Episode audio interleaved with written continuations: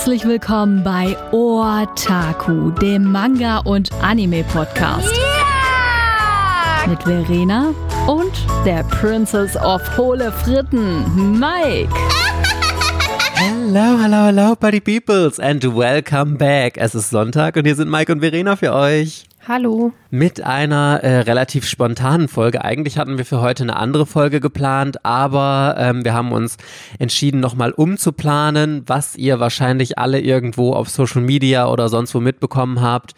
Der Autor von Berserk ist gestorben, Kentaro Miura, und wir haben uns gesagt, das ist so einer der prägendsten und wichtigsten Zeichner im Manga-Bereich überhaupt. Und das können wir eigentlich nicht einfach so stehen lassen. Und deswegen haben wir uns spontan entschieden, eine äh, Sonderfolge über ihn zu machen und heute ein bisschen über ihn und sein Werk zu reden. Wir wollen auch ein paar andere Leute, die ganz, ganz tief in dieser Materie drin sind, zu Wort kommen lassen, wie es jetzt weitergeht und so. Da wollen wir heute ein bisschen drüber sprechen.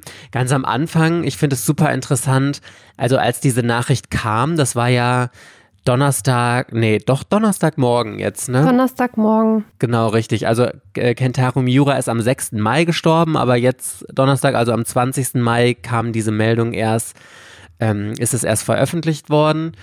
Und ich war so geschockt darüber, das kann man sich, also das kannst du dir gar nicht vorstellen, weil das ist wirklich einer für mich der ganz, ganz großen Meister gewesen. Und ich habe das Gefühl, diesen Vibe habe ich überall auf Social Media gespürt. Ich habe super viele persönliche Nachrichten bei Instagram bekommen von Leuten, die mir ganz geschockt geschrieben haben, hast du das schon gehört? Wie schrecklich ist das? Oder auch, ähm, ich bin auf Twitter so ein passiver Leser. Ich gucke mir da immer irgendwelche Beiträge an und da war es sogar in den Trends und ganz, ganz viele Leute haben ihr Beileid ausgedrückt und ausgedrückt, wie krass Kentaro Miura und eben vor allem halt Berserk ihr Leben geprägt haben, wie wichtig das für sie war, wie sehr ihnen das durch dunkle Zeiten geholfen hat und so. Und ich fand das alles super bewegend mitzusehen. Und das ist ja immer so ein bisschen abstrakt, weil ich habe ja kein, kein persönliches Verhältnis oder so zu Kentaro Miura. Ich habe halt nur sein, nur in Anführungszeichen sein Werk gelesen. Aber es hat mich trotzdem so unfassbar bedrückt. Wie war das bei dir, als du das gehört hast, Verena? Ich konnte das überhaupt nicht fassen. Also ich hatte morgens um sechs praktisch beim Frühstück kriege ich eine WhatsApp-Nachricht von Florian, äh, dass anscheinend Kentaro Miura gestorben ist. Und ich gedacht, das ist, das war so surreal. Ich habe dann auch erst äh, geguckt, weil ich gehofft habe, das ist halt irgendwie ein doofes Gerücht oder so. Und das stand dann schon irgendwie auf Wikipedia, dass er am 6. Mai gestorben ist. Und ich glaube, um acht oder so hatte Manga Passion dann die Nachricht auf ihrer Newsseite und ab da ging das ja dann die Runde, dass halt ganz viele das repostet haben oder also generell repostet, dass die nach, also irgendein Posting von der Nachricht oder halt einfach nur in ihre Story das geschrieben haben und das war dann, das wurde dann halt immer realer und realer, aber das war auch in dieser, in meiner WhatsApp-Gruppe, also dies, das war so bedrückt, die Stimmung. Die waren, wir haben alle einfach nur getrauert und jeder erstmal mehrere Stunden gebraucht, um zu realisieren, dass das jetzt wirklich wahr ist. Und das wirkte einfach nur unwillig. Ich habe dann auch nur, also Kentaro Miura soll gestorben sein und ich dann erstmal so, bis ich erstmal geschaltet hatte, das ist der Mangaka von Berserk. Und wir fiebern ja wie verrückt immer auf das neueste Chapter hin. Ne? Also wirklich so, das wird im Kalender eingekreist. In drei Monaten soll ein neues Chapter veröffentlicht werden. Und dann wird ja immer ewig lange darüber diskutiert, was da wieder passiert ist und dass das auch jeder von uns gelesen hat. Und äh, also die Hälfte aus meiner Gruppe, oder ich weiß nicht, vielleicht auch alle, die vergöttern Miura. Da bin ich noch so wahrscheinlich eher so der schlechteste Fan. Ähm, aber Florian und so, die lieben Berserk und Miura abgöttisch. Da fehlen einem wirklich die Worte. Also das war wie auf einer Beerdigung. Und deswegen haben wir die nämlich genau gefragt, weil äh, Verenas Gruppe so tief in dieser Materie ist. Verena und ich können ja von uns behaupten, dass wir Berserk wahnsinnig großartig äh, finden und total begeistert von dieser Story sind und so, aber ähm, bei den Jungs aus Verenas Gruppe geht das alles noch viel, viel tiefer. Also die sind so tief in dieser Materie drin und deswegen haben wir sie gebeten, uns doch mal Sprachnachrichten zu schicken und zu erzählen, was Berserk für die bedeutet. Berserk ist ein grandioses Meisterwerk, welches mich seit fast einem Jahrzehnt begleitet. Ich bin unglaublich traurig über den viel zu frühen Tod dieses wunderbaren Menschen, Kentaro Miura, welcher seit 32 Jahren an seinem Magnum Opus arbeitet. Das muss man sich mal vorstellen. Das ist, ja, Berserk hat mir immer gezeigt, dass man selbst für sein Handeln und auch für sein Schicksal verantwortlich ist. Dass man niemals, niemals aufgeben sollte, komme was wolle, auch wenn die ganze Welt gegen einen ist. Aus einer künstlerischen und narrativen Sicht ist Berserk absolut einzigartig. Ich kenne keinen Manga, welcher so eine unglaublich starke Dualität besitzt. Berserk ähm, arbeitet mit unglaublich starken Kontrasten in der Bildsprache und ist dennoch eine Zeichnung, die man nicht als einfache Schwarz-Weiß-Zeichnung abstempeln kann. Die Charaktere sind bis ins Mark ausgearbeitet und in einem Zug menschlich, was sie so genial macht. Ich möchte ein kleines Zitat von Nietzsche anbringen, welches das Leitthema dieses Mangas ist. Ähm, wer mit Monstern kämpft, der möge aufpassen, dass er dabei nicht selbst zu einem Monster wird. Und wenn du zu lange in den Ab Abgrund blickst, blickt der Abgrund auch in dich hinein. Jura, der selbst ein großes Fable für Philosophie und Kunst hatte, hat Guts inneren Konflikt, sein Dilemma, ähm, aufgrund dieses Zitates gewählt. Und ich finde, es ist ein kleiner, kleiner Lichtblick, irgendwo schön zu sehen, dass Guts sich bis zum Ende seine Menschlichkeit bewahrt hat und trotz dieser feindseligen Welt gerade geblieben ist. Daran sollten wir uns an einem Beispiel nehmen. Es gibt in meinem Leben zwei Phasen des Weep- und Haku-Daseins. Eines vor Berserk und eines danach, in dem ich mich aktuell befinde. Davor waren Mangas nur Unterhaltung. Klar war die Liebe zu One Piece und wie sie nicht alle heißen da. Doch erst mit Berserk festigte sich diese Liebe zu Manga. Dadurch fing ich auch an zu sammeln, also mit Berserk und das absolute Mitfiebern. Eine Story, die so vielschichtig und zugleich so aussieht wie ein Kunstwerk auf jeder Seite, bekommen wir nur selten. Wir leiden mit Guts, freuen uns für ihn und haben auch immer jemanden vor uns, der, egal wie schwer das Leben ist, sich durchkämpft. Die Reihe hat deutlich ihre Spuren bei mir, aber auch in der Geschichte hinterlassen. Seine Spiele, Mangas und die Popkultur. Berserk ist für mich ein Werk, welches mir immer wieder Hoffnung gibt und geben wird. Das Leben ist nicht immer wunderschön und hat immer seine Höhen und Tiefen. Das ist uns allen bewusst. Jedoch hat Kentaro Miura mit Guts einen Protagonisten erschaffen, welcher uns zeigen soll, dass egal was dir passiert, egal wie schlimm es auch aussehen mag, dass du nicht aufgeben sollst und vor allem dich nicht durch das, was dir widerfährt, sei es noch so tragisch, sei es noch so schrecklich, dich dadurch nicht definieren sollst, sondern dass du aufstehen musst und weiterkämpfen musst gegen dein eigenes Schicksal. Und ja, das, das hat mich einfach in der richtigen Zeit meines Lebens berührt. Das Ding ist, ich fand es heute wunderschön, alle Social Media Beiträge zu Berserk zu lesen, zu sehen, dass Miura nicht nur andere Creator beeinflusst hat, sondern wie viele Menschen er mit seinem Werk berührt hat. Und das war wirklich etwas, womit man diese schreckliche Nachricht gut verdauen konnte, sage ich mal so, wie es ist. Und für alle da draußen, die genauso wie ich Fans von Berserk sind, habe ich hier noch ein Zitat von Guts aus Kapitel 2. He died doing what he wanted, no matter what right. I bet he was happy. Und ich glaube, das trifft ziemlich gut auf Kentaro Miura zu. Ich glaube, er hat bis zum Ende das gemacht, woran er Spaß hat, sein Lebenswerk versucht so oft zu veröffentlichen, wie es auch nur geht und ist am Ende glücklich gestorben. Also ich finde das ganz spannend zu sehen, Verena. Du hörst richtig aus diesen Sprachnachrichten auch raus, wie wie bewegt die wirklich sind, also wie krass sie das getroffen hat. Man muss dazu sagen, die Sprachnachrichten haben sie uns geschickt am Tag, an dem sie das erfahren haben, dass Kentaro Miura ge äh, gestorben ist. Und das hat mich richtig mitbewegt. Ich bin auch sprachlos. Also ich wusste jetzt schon bei Florian, wie viel ihm Berserk bedeutet. Das merkt man auch an seiner Manga-Sammlung, dass er halt eigentlich nur noch, glaube sich auf fünf Reihen beschränkt hat. Und äh, Berserk ist halt damit dabei. Und dann natürlich auch alle Versionen, die es in Deutschland gibt. Also die Einzelbände mit Schubern, die Max-Bände und jetzt die Ultimate Edition, die Artbooks, alles, äh, was man was zu Berserk gehört, hat er halt zu Hause. Und er ist so tief drin in der Materie, die, dann Reread, der wird richtig zelebriert und da wird, also er denkt da auch mal so philosophisch halt drüber nach, dass, dass man dieses ganze, dass man vielleicht als oberflächlicher Leser nicht sofort äh, versteht, was er da sagt. Äh, diese starken Kontraste in der Bildsprache, wie er das halt erklärt, das sind halt immer so Sachen, ich lese das und ich lese halt immer so eher auf Sprechblasen, ach ja, und dann das und das Bild. Aber ganz häufig verstehe ich halt diese starken diese Bildsprache halt gar nicht. Und dann ist es ja künstlerisch, äh, ist es ja so ein herausragendes Werk. Und die haben auch alle jetzt gesagt, dass äh, Guts als Charakter mit dieser Botschaft, ähm, dass man, egal wie schlimm es einem im Leben halt ergeht, dass man halt nicht aufgibt und äh, seinen Weg halt irgendwie geht.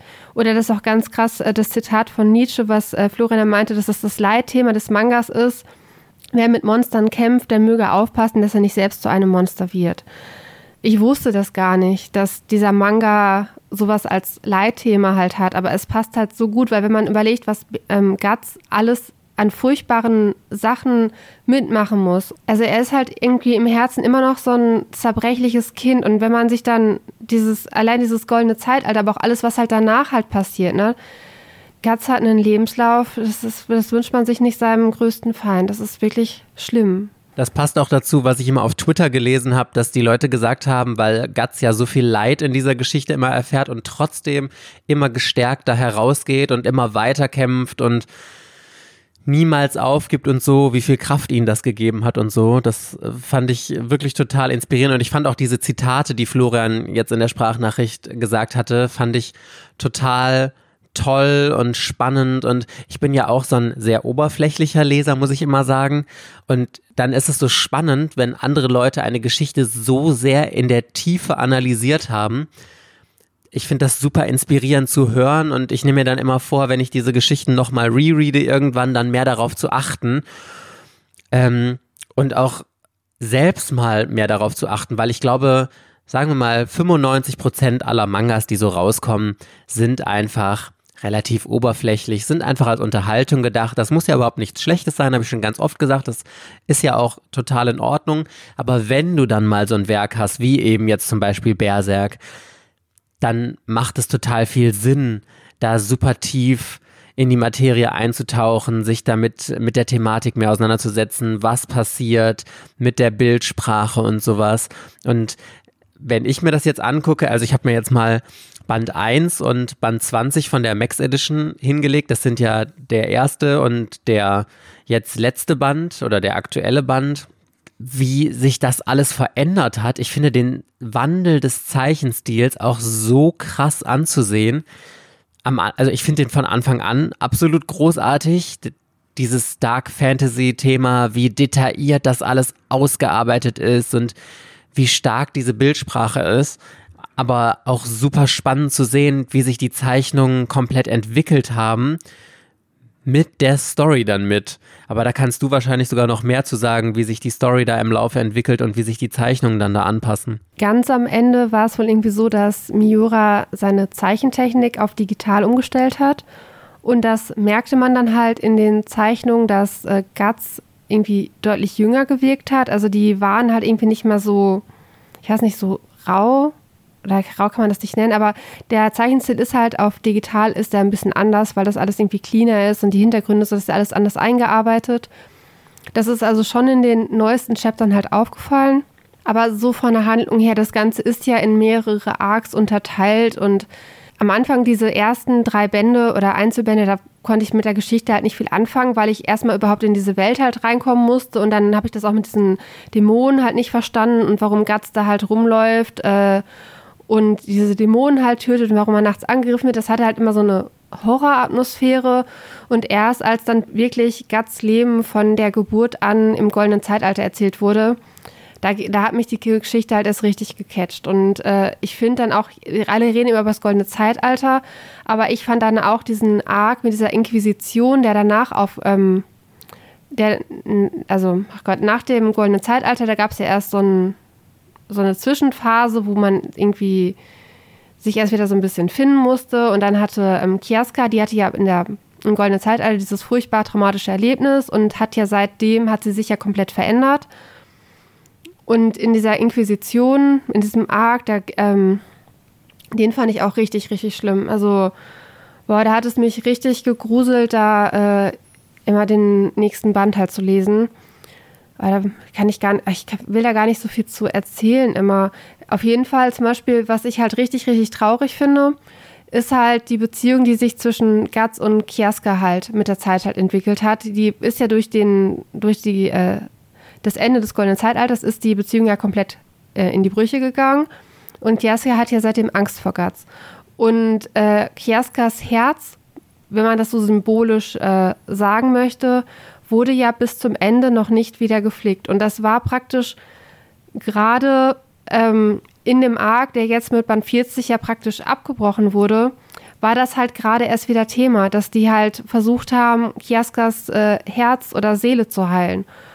Und da diese Geschehnisse von damals halt aufzuarbeiten. Und das war auch wieder so schlimm. Und diese generell dieses Ganze, was Guts halt in, dem, in seinem Leben halt passiert, und der wird ja seit dem Goldenen Zeitalter, wird ja von diesen Dämonen verfolgt, weil er verraten wurde, kann man das so nennen. Du kannst ja einmal grob zusammenfassen für alle, die sich jetzt vielleicht noch nicht so auskennen, worum es überhaupt in Berserk geht. Und Achtung an alle, die zuhören und es noch nicht gelesen haben. Spoilerwarnung. Verena erzählt jetzt einiges zum goldenen Zeitalter. Hinterher auch was zu den hinteren Bänden. Wenn ihr das nicht hören wollt, dann am besten jetzt ein bisschen weiter skippen. Die Timecodes dafür findet ihr unten in der Podcast-Beschreibung. Der Hauptcharakter Guts, es geht im Prinzip um sein Leben. Äh, es wird am Anfang ein bisschen über eine Rückblende erzählt und dann später halt von Geburt an. Äh, Guts hatte eine ganz schlimme Kindheit. Ähm, ich glaube, er ist schon praktisch, also seine Mutter wurde gehängt und er ist aus diesem aufgehängten, schwangeren Körper rausgefallen oder so, keine Ahnung, oder und dann ist, lag er praktisch als Säugling auf dem Boden über seine, unter seiner erhängten Mutter. Das war der Anfang und wurde von irgendeinem Söldner halt aufgenommen. Dann sind da mehrere schlimme Sachen passiert. Auf jeden Fall hat er dann schon als Kindersoldat oder sowas oder als Söldner sind äh, Menschen, die, glaube ich, gegen Bezahlung für andere Leute Krieg führen. Und dann hat er halt immer wieder in diesen Söldnergruppen halt gekämpft und äh, hat sich dann den Falken halt angeschlossen. Die Falken werden von Griffiths angeführt. Und Griffiths hat halt das Ziel, er möchte halt sein eigenes Reich, glaube ich, erschaffen oder irgendwie König werden. Tut mir leid, wenn ich das ein bisschen falsch erzähle, weil es drei Jahre her ist, dass ich es gelesen habe. Und, äh, und die sind auch relativ erfolgreich. Griffiths wird von irgendeinem König halt schon anerkannt. Und äh, dann ähm, begeht Griffiths halt einen Fehler, weswegen er eingesperrt wird und äh, gefoltert wird und verstümmelt wird und kurz vorm Tod ist. Guts und seine Leute versuchen ihn halt zu retten. Äh, Griffiths bekommt aber dann ein Angebot von Dämonen äh, im Austausch gegen seine ganze Mannschaft, also gegen die Falken, dass er halt zu einem Dämonengott oder sowas halt in die Richtung wird und praktisch wieder leben kann, weil er ja kurz vorm Tod ist, sein Körper wurde komplett zerstört, äh, er kann nicht mehr sprechen, er kann nicht mehr laufen, er ist nur noch Haut und Knochen und er nimmt dieses Angebot an, opfert die kompletten Falken. Das heißt, die Falken, also diese Personen, diese Söldner, die werden alle von irgendwelchen Dämonen heimgesucht und getötet und bekommen halt alle dieses Opferzeichen. Guts bekommt das halt auch. Guts und Kieske sind halt die einzigen beiden, die diese Opfernacht überleben. Und von da an ist es halt Guts Ziel, glaube ich, sich an Griffiths zu rächen und, äh, und gleichzeitig Kiaska halt zu helfen, weil Kiaska durch, durch diese Nacht halt komplett traumatisiert ist. Sie fällt sich ab da wie ein kleines Kind und hat Angst vor Männern. Unter anderem auch unter vor Guts und die waren halt vorher ein Liebespaar. Und äh, dann geht ab da geht halt dann die Reise von Guts halt weiter als ähm, Black Swordsman, ne? Schwarzer Schwertmann. Und äh, genau, dann bilden die so langsam halt irgendwie eine Gruppe, dass da dann halt noch ähm, so eine Magierin halt dazukommt und so ein Mädchen aus reichem Hause und so ein Schwert und so ein, zwei Schwertkämpfer, jung, junge Männer. Und die sind dann auf ihrer Reise. Währenddessen ähm, ist Griffiths damit beschäftigt, wiedergeboren zu werden. Also er ist ja dann erstmal dieser Dämon Und in einer zweiten besonderen Nacht will Griffiths halt praktisch einen menschlichen Körper zurück.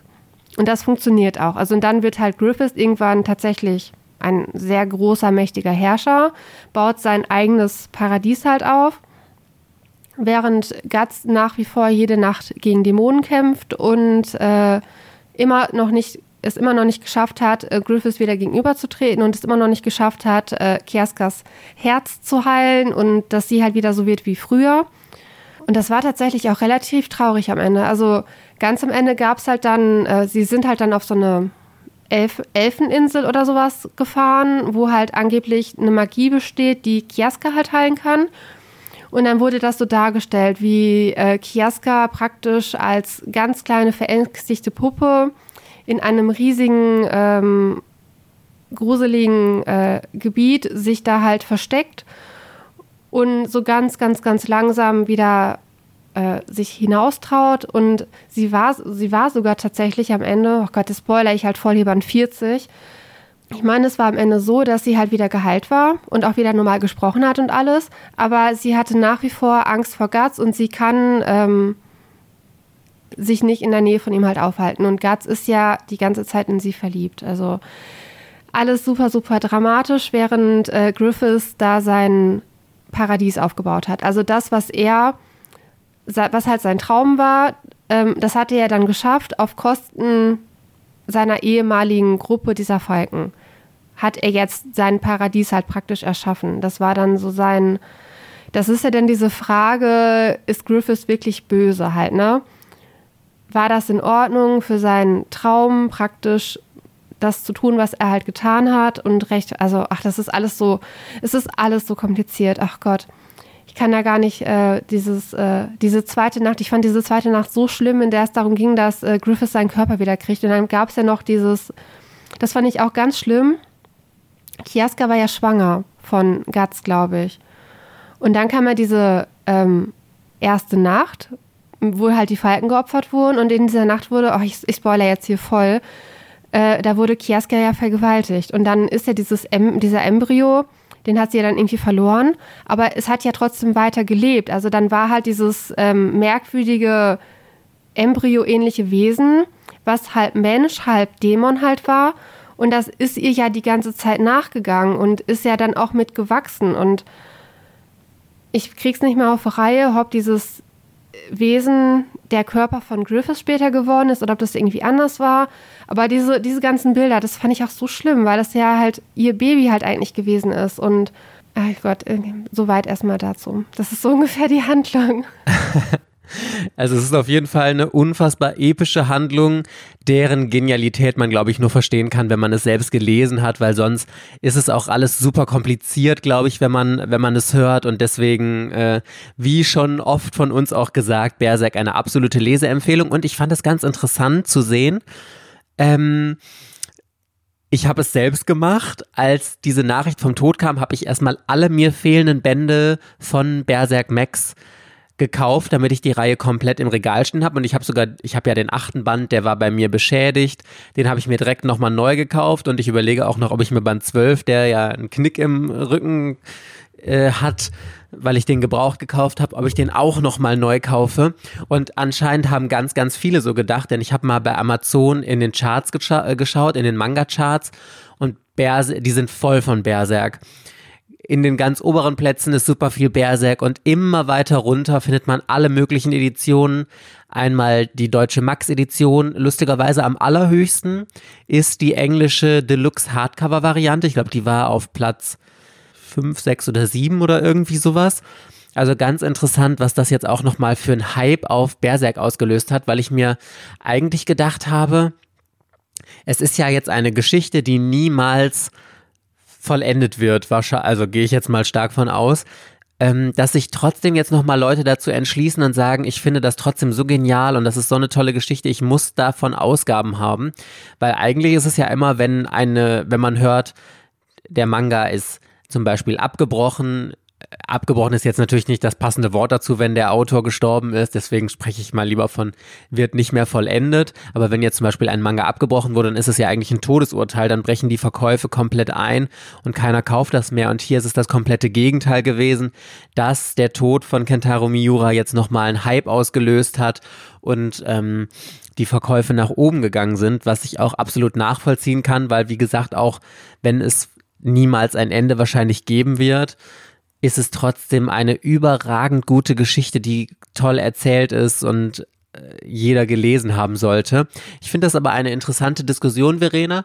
Deiner persönlichen Meinung nach, würdest du dir wünschen, dass jemand anderes das übernimmt und ein Ende für Berserk zeichnet oder findest du es persönlich besser, wenn gesagt wird, der Autor selbst kann die Geschichte jetzt nicht zu Ende erzählen, deswegen ähm, ist es auch richtig so, dass die Geschichte kein Ende bekommt und für immer unvollendet bleibt. Ich glaube, es ist besser, wenn die Geschichte unvollendet bleibt. Also was man noch machen kann, ist die fünf Chapter, die jetzt schon, glaube ich, im Magazin oder so erschienen sind, dass man die vielleicht noch in einem halben Sammelband mit vielleicht unveröffentlichten Skizzen oder sowas halt veröffentlicht, dass das noch als Taschenbuch rauskommt. Aber sonst, ich glaube nicht, dass von ihm irgendwie ein Skript existiert, was äh, genau beschreibt, wie Berserk hätte enden sollen. Und wenn es das halt nicht gibt, dann selbst wenn, es kann niemand seinem, seinen Zeichnungen, glaube ich, gerecht werden.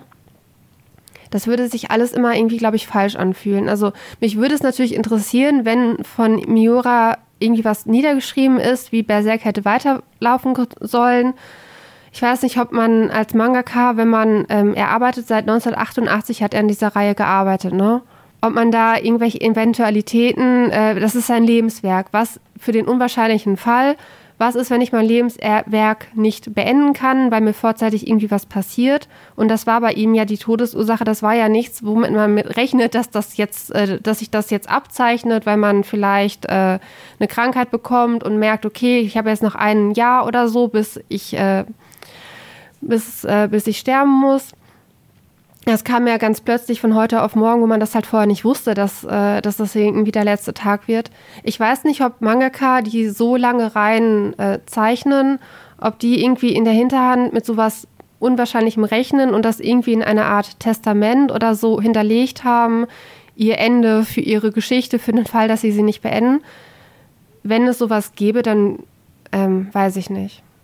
Also mich würde schon interessieren, wie er gedacht hätte, wie es ausgeht. Aber wenn er selber das nicht aufgeschrieben hat und das nicht veröffentlicht werden kann oder soll oder darf, dann soll sich das bitte auch kein anderer anmaßen und seine Gedanken und sein Lebenswerk zu Ende denken. Das halte ich nicht für richtig. Ja, ich sehe das tatsächlich genauso. Also ich finde, wenn er jetzt zum Beispiel jemanden gehabt hätte, der super eng mit ihm zusammengearbeitet hat, der das mit ausgearbeitet hat und so, dann könnte man noch drüber reden.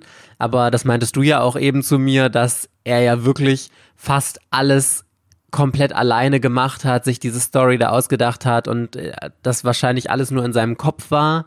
Und ich habe mal, ich habe eben ein Interview von ihm gelesen in dem er gesagt hat, dass er sich früher ein Ende für Berserk ausgedacht hat, aber dass er das doch so nicht machen wollte und der Geschichte einfach ihren Raum lassen möchte und selber schauen, worauf das alles hinausläuft und wie sich alles entwickelt.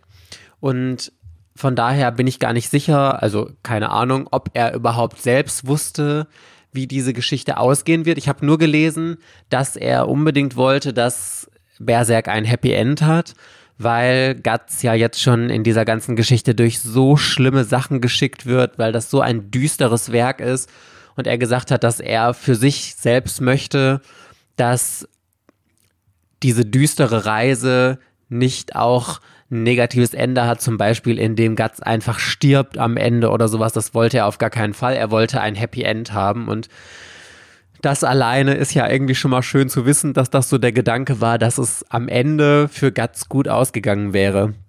Aber ich denke auch, das ist besser, wenn wir es nie erfahren werden, da der Autor es nicht mehr selbst zu Ende erzählen kann und alles andere würde sich irgendwie auch für mich falsch anfühlen. Aber naja, ich wollte noch einen Punkt äh, äh, ansprechen und zwar ist Berserk eine super große Inspiration auch für andere Werke gewesen. Ich habe mal ein bisschen im Internet nachgeschaut jetzt nach dieser Nachricht. Zum Beispiel die Videospielreihe Dark Souls ist ganz, ganz stark von Berserk inspiriert worden. Das haben die Macher selbst gesagt, dass sie da ganz viel rausgepickt haben. Und das habe ich gelesen. Also ich weiß nicht, ob man das zu 100% so nachvollziehen kann, aber diese Thematik Kämpfer mit einem überdimensionalen Schwert wird wohl in ganz, ganz vielen anderen Serien übernommen. Das ist mir auch tatsächlich, als ich diese Überschrift gelesen habe, sofort musste ich an Inuyasha denken. Da ist es ja auch, dass er dieses riesige Schwert hat. Aber ähm, solche Kämpfer gibt es wohl auch in Bleach, Shaman King, Naruto, Fairy Tail und so, wo dann diese Thematik irgendwie übernommen wurde. Und was ich auch super schön fand, ist, äh, Final Fantasy ist wohl auch in Teilen von Berserk inspiriert und da hat es online zum Tod von Kentaro Miura eine, einen Marsch gegeben, an dem ganz viele Spieler teilgenommen haben online, die dann so ein spezielles Gewand anscheinend anhatten. Ich habe das nicht zu 100% verstanden, ich bin auch nicht so in diesem Spiel drin, ehrlich gesagt, aber ich finde die Geste total schön und das zeigt nur noch mal, was ich am Anfang meinte, dass es eine riesige Fan-Community zu diesem Werk gibt und ähm, dass der Tod von Kentaro Miura alle da sehr geschockt hat. Ich kann übrigens auch sehr empfehlen, falls ihr nicht unbedingt den Manga lesen wollt oder erstmal reinschnuppern wollt, der äh, der Anime zu Berserk, den gibt es auf Netflix, ist in zwei Filme aufgeteilt vom goldenen Zeitalter. Also weil im Manga ist es so ein bisschen hin und her. Die ersten Kapitel sind erst in der aktuellen Zeit und dann wird zurückgesprungen in Guts Jugend und dann wird erst diese ganze Vorgeschichte erzählt. Also es für mich persönlich war es ein bisschen verwirrend erzählt. Und in den Filmen startet es halt direkt in der Jugend mit dem goldenen Zeitalter. Und die sind zwar sehr gerafft, also da sind sehr, sehr viele auch relativ wichtige Sachen für mich rausgeflogen, aber gut, das ist ja immer eine Problematik bei solchen Filmen, aber trotzdem super empfehlenswert. Also wenn ihr Lust habt, da mal reinzugucken, und ein Netflix-Abo sowieso habt, schaut euch mal gerne die beiden Berserk-Filme zum goldenen Zeitalter an und ansonsten kann man den Manga auch wirklich sehr empfehlen. Yes, Party Peoples! Vielen, vielen Dank fürs Zuhören, auch wenn es mal eine etwas äh, runtergezogenere Folge war, aber ich finde das auch mal ganz wichtig, dass man dann solche Künstler und ihr Lebenswerk nochmal zu würdigen weiß.